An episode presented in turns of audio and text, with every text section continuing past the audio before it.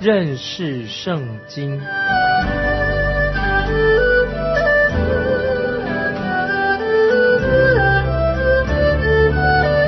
认识上帝的话，把上帝的话带到全世界。本节目是由认识圣经机构和环球广播电台联合制作，欢迎收听。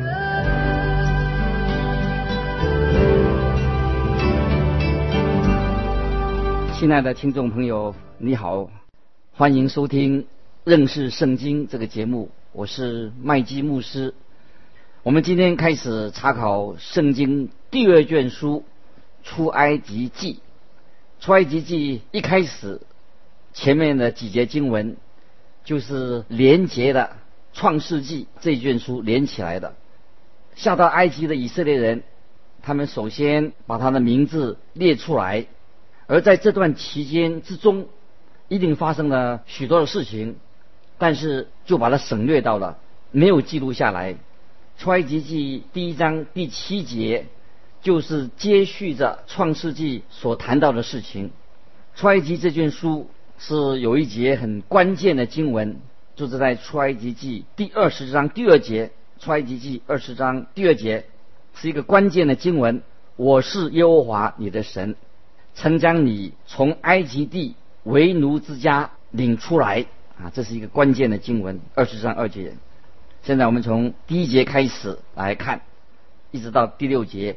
以色列的众子各带家眷和雅各一同来到埃及，他们的名字记在下面：有流便、西面、利位、犹大、以撒加、西布伦、便雅敏、但、拿佛他利、加德、亚瑟。凡从雅各而生的，共有七十人。约瑟已经在埃及，约瑟和他的弟兄并那一代的人都死了。创世记是创世纪的续集，约瑟死了就结束了创世纪那段事情。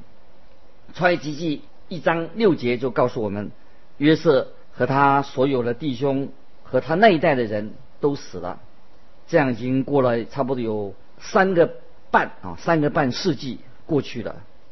回想在创世纪四十六章，创世纪四十六章第三、第四节有这样的话说：“神说，我必使你在那里成为大族，我要和你同下埃及去。”当我们看见第七节的时候，出埃及第七节的时候啊，就知道这个预言应验了。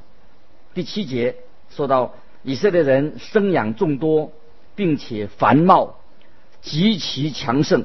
满了那地，从第八节我们就看出来有事情要发生了。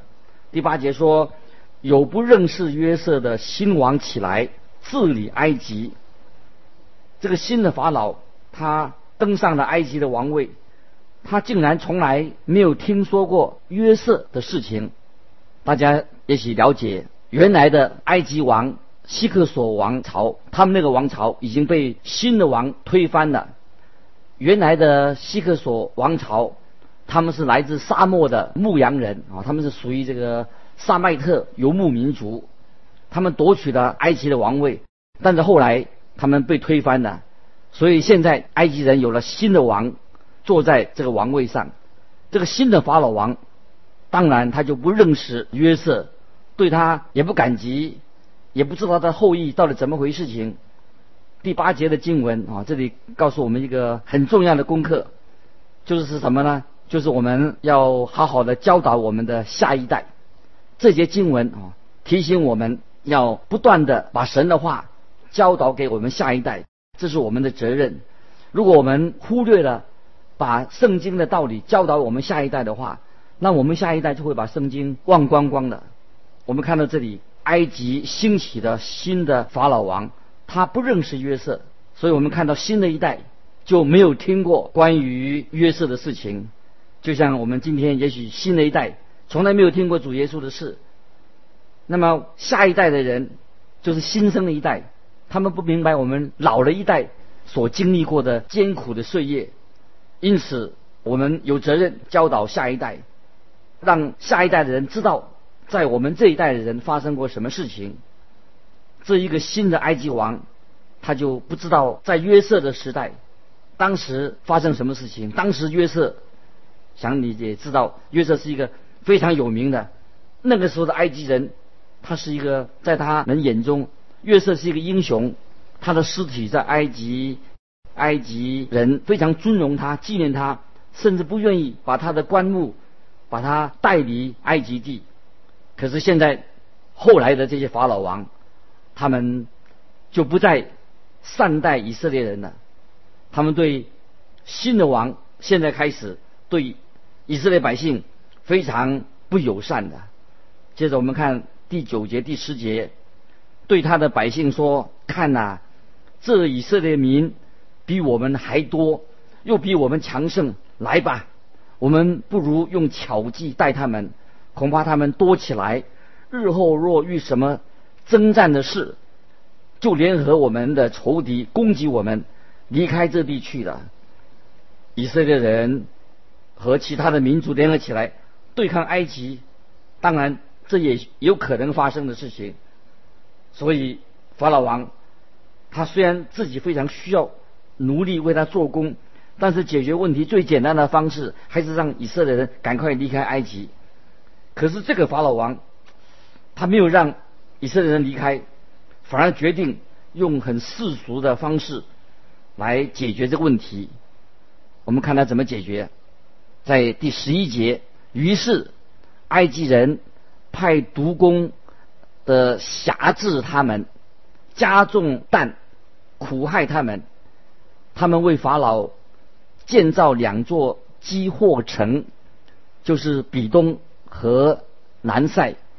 以色列人的后裔现在受强迫要去做苦工。他们不是去建造金字塔，因为金字塔好久以前已经存在的。他们被迫去建造积货城。他们建造的积货城是在比东和南塞这个地方。他们成为了奴隶，他们必须要做砖块来建造这个积货城。他们开始当奴隶的时候，埃及人还提供一些稻草给他们，帮助他们做砖块。可是这个法老对他们越来越不好了，他们强迫要自己去找稻草，同时要做砖块，跟以前的数目一样多。在我读神学院的时候，我有一位教授。曾经带个一个砖块来上课，这个砖块就是从南塞那个地方拿来的。当然，这个砖块啊没有用稻草做成的。圣经记载以色列人在埃及受到奴役的事情啊，这是一个很清楚的，是一个很清楚的记载，没有疑问的。所以，只要在圣经上所记载的都是正确的。以色列人在埃及，他那时候他们的处境是很困难。那个时候生活就越来越困苦了。接着我们来看第十二节，只是越发苦害他们，他们越发多起来，越发蔓延。埃及人就因以色列人愁烦。神曾经告诉亚伯拉罕，以色列人会在埃及地会经历一段艰苦的时期。在创世纪第十五章十三节。创世纪十五章十三节这样说：耶和华对亚伯兰说：“你要的确知道，你的后裔必寄居别人的地，又服侍那地的人，那地的人要苦待他们四百年。”在这里的经节已经预言了三件事情：以色列要寄居在别人的地上，他们要服侍内地的人，也就是就是要做奴隶的意思。他们要被内地的人苦待。现在我们在出埃及记第一章前面几节经文，我们就看见这些预言都应验了。埃及人正在苦待他们，但是他们人口越来越多，越来越蔓延。接着我们看十三节到十五节，埃及人严严地使以色列人做工，使他们因做苦工觉得命苦。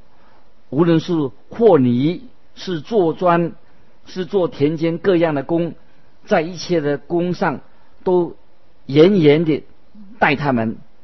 有希伯来两个收生婆，一名斯佛拉，一名普阿。埃及王对他们说：“这时候他们做苦工，那么有两位收生婆，这个埃及王要把他找过来。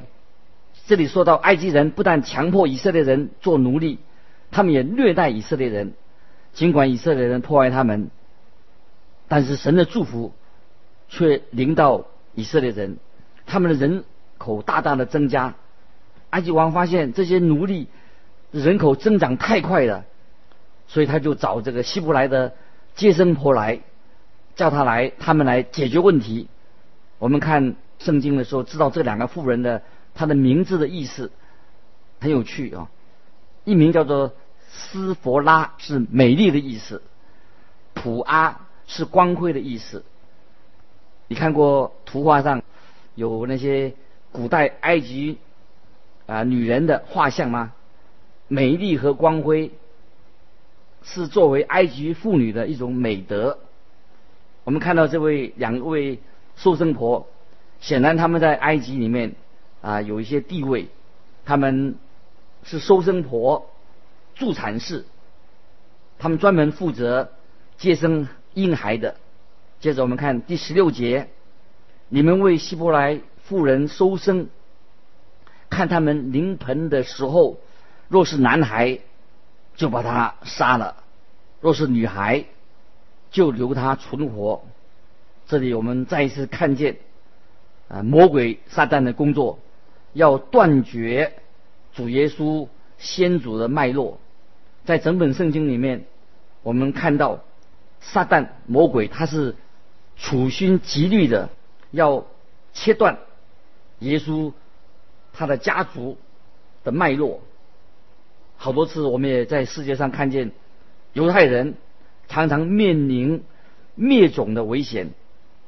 我们可以发现到，啊，世界上包括今天也有那些反犹太的一种想法，这是一个很特别的一件事情。反犹太的思潮怎么来的呢？就是来自魔鬼。所以我们神的儿女绝对不能够参加迫害。犹太人的这些行动，那有人也提过说，在教会的历史里面，有一段黑暗、中古黑暗时期，教会也曾经迫害了犹太人，这是一个事实。但是那是一个中世纪最黑暗的时代，当时的教会已经离开了神的话，所以他们才会做出这些同流合污的行动。按照我的看法，一个相信神话语的人。我们绝对不能够参与这种反犹太的活动，因为撒旦魔鬼就想要除灭以色列人。这个时候，我们看见神干预了这件事情。我们再看十七到二十节，但是收生婆敬畏神，不照埃及王的吩咐行，竟存留男孩的性命。埃及王招了收生婆来说。你们为什么做这事，存留男孩的性命呢？收生婆对法老说：“因为希伯来妇人与埃及妇人不同，希伯来妇人本是健壮的，收生婆还没有到，他们已经生产了。神后代收生婆，以色列人多起来，极其强盛。法老。”他要杀害所有的希伯来的男婴，这是一个政治上的阴谋，但是没有成功。我们看二十一节，收生婆因为敬畏神，神便叫他成立家室。这两位妇人，他们所做的正确的选择，他拒绝遵守法老的命令，他们遵守了神的命令，因为他们是敬畏神的人啊。神看见他们的顺服，就给了他们很好的赏赐，所以这两位妇人在以色列人当中有很好的名声，被人纪念，受到以色列人的尊崇。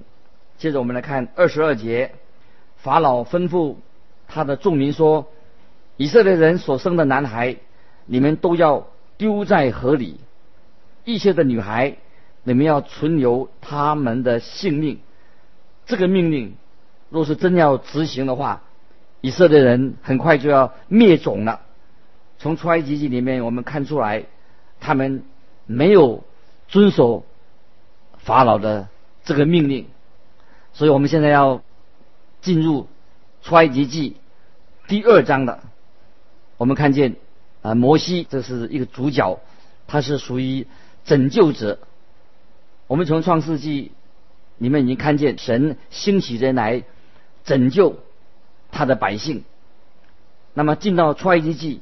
也继续，神要进行救赎、拯救的工作，在立位记、民数记，我们都看见神救赎、怜悯人的工作。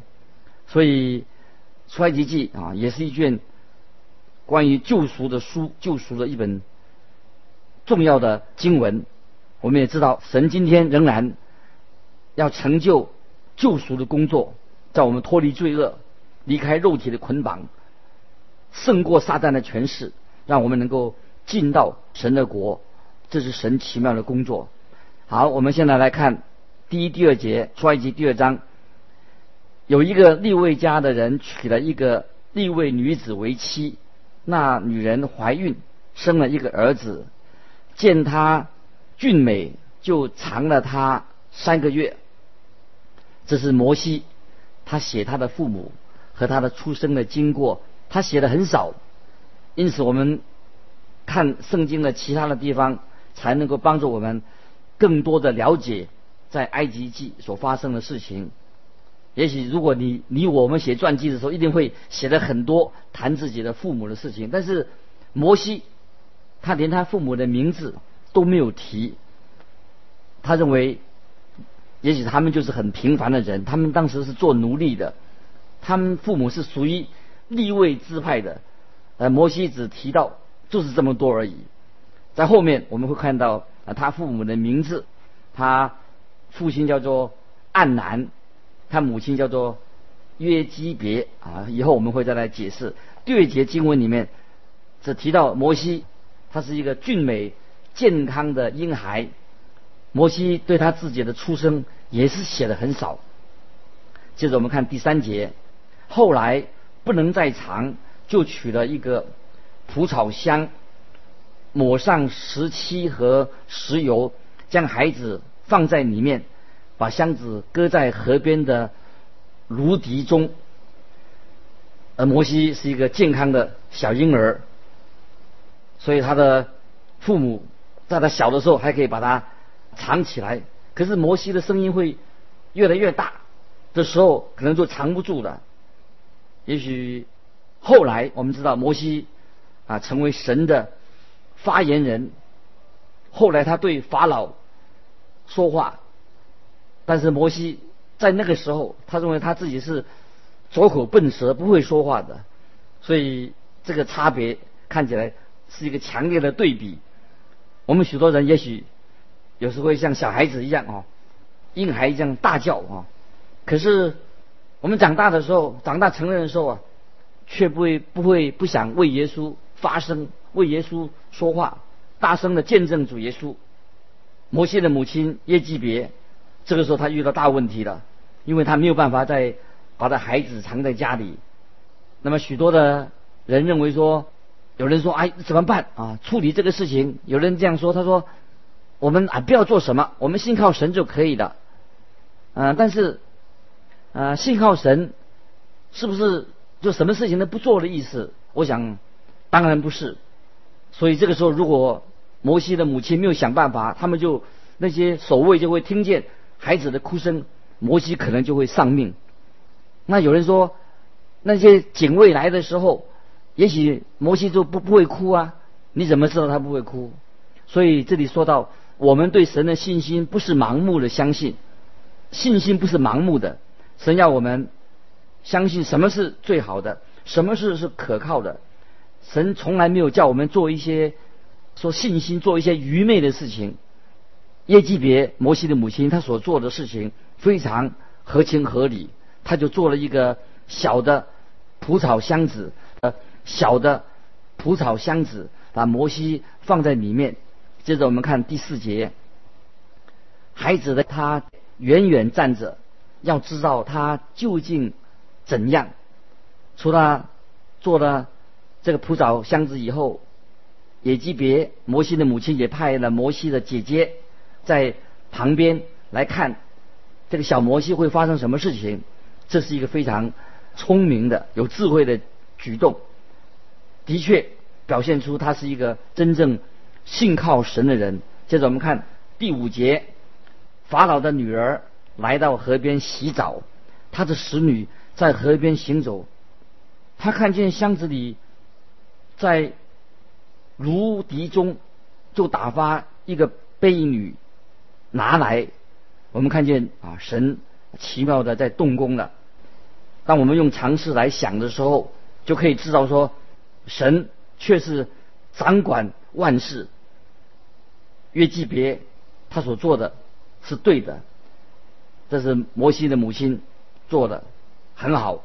法老的女儿来到尼罗河边洗澡，那一定是一个比较隐秘的地方，在那里看见这个蒲草箱子，他就打发使女去把。箱子拿过来给他看。第六节，他打开箱子，看见那孩子，孩子哭了，他就可怜他说：“这是希伯来人的一个孩子，婴儿的哭声。”这个声音，我想也是神的作为。两件事情同时发生：孩子的哭声，这个法老女儿的爱心，法老的女儿不能不管这个小婴孩。接着我们看第七节。孩子的姐姐对法老的女儿说：“我去在希伯来妇人中叫一个奶妈来为你奶这孩子，可以不可以？”摩西的姐姐米利亚就向这个公主做了一个很好的建议。我们看第八节，法老的女儿说：“可以。”童女就去叫孩子的母亲来。在这里，我们看。事情有一个奇妙的转折的，显出我们如果对神有信心，而且我们也按照信心采取一些神所指示一种合理的行动，我们就看见啊，神就会动了奇妙的善功。婴孩的母亲就是摩西的妈妈，被找来哺育摩西，而且还付给。他费用，亲爱的听众、听众朋友，当神在我们生命里面动奇妙工作的时候，神是没有难成的事，一切事情都在神的掌握的里面。接着我们看第九、第十节，法老的女儿对他说：“你把这孩子抱去，为我奶他，我必给你工价。”就抱了孩子去奶他，孩子见长，妇人把他带到法老女儿那里，就做了他的儿子。他给孩子起名叫摩西，意思说，因我把他从水里拉出来。摩西啊，这个名字的意思是什么呢？就是从水里拉出来。法老的女儿给这个小婴儿取名叫做摩西，因为他把他从水里面拉出来。虽然我们谈到这位压迫苦待以色列人的这个法老王，他的这个人啊做了许多不好的事情。这个人物到底是谁啊？现在在这个人是很受争议的，可是很奇妙。他的女儿啊，他的女儿，这个他的大女儿啊，听说这个公主就是他的大女儿，也有人说可能这个公主是这个法老王的姐姐，有这样不同的说法。根据当时的埃及的习俗，头生的儿子，儿子是头生的，他就有权利继承法老的王位。如果当时的法老王啊，就是南塞二世，他跟他的妻子就是那皇后没有孩子的话，有人这样推断，摩西，所以很可能他就会成为下一任的法老王。如果当时的法老王跟他的妻子没有孩子的话，摩西就有可能成为下任的法老。这些事情我们按照历史的记载的，我们跟大家一起分享。今天我们开始要从现在开始以后，我们就要每次都查考出埃及记，盼望你能够把出埃及记自己先看一遍啊。当你来参加认识圣经这个节目的时候，你会更清楚能够明白神奇妙的带领。我们对神的话、对圣经有更多的了解。我们不但读圣经、查考圣经，也把神的话应用在我们的生活里面。我们知道，我们所信的神是一位带领我们一生非常奇妙的一位神，万事都在神的掌管当中。今天我们就分享到这里，愿神祝福你。如果你有什么疑问或者要分享的，欢迎你来信寄到环球电台认识圣经麦基牧师收。我们下次再见，愿神祝福。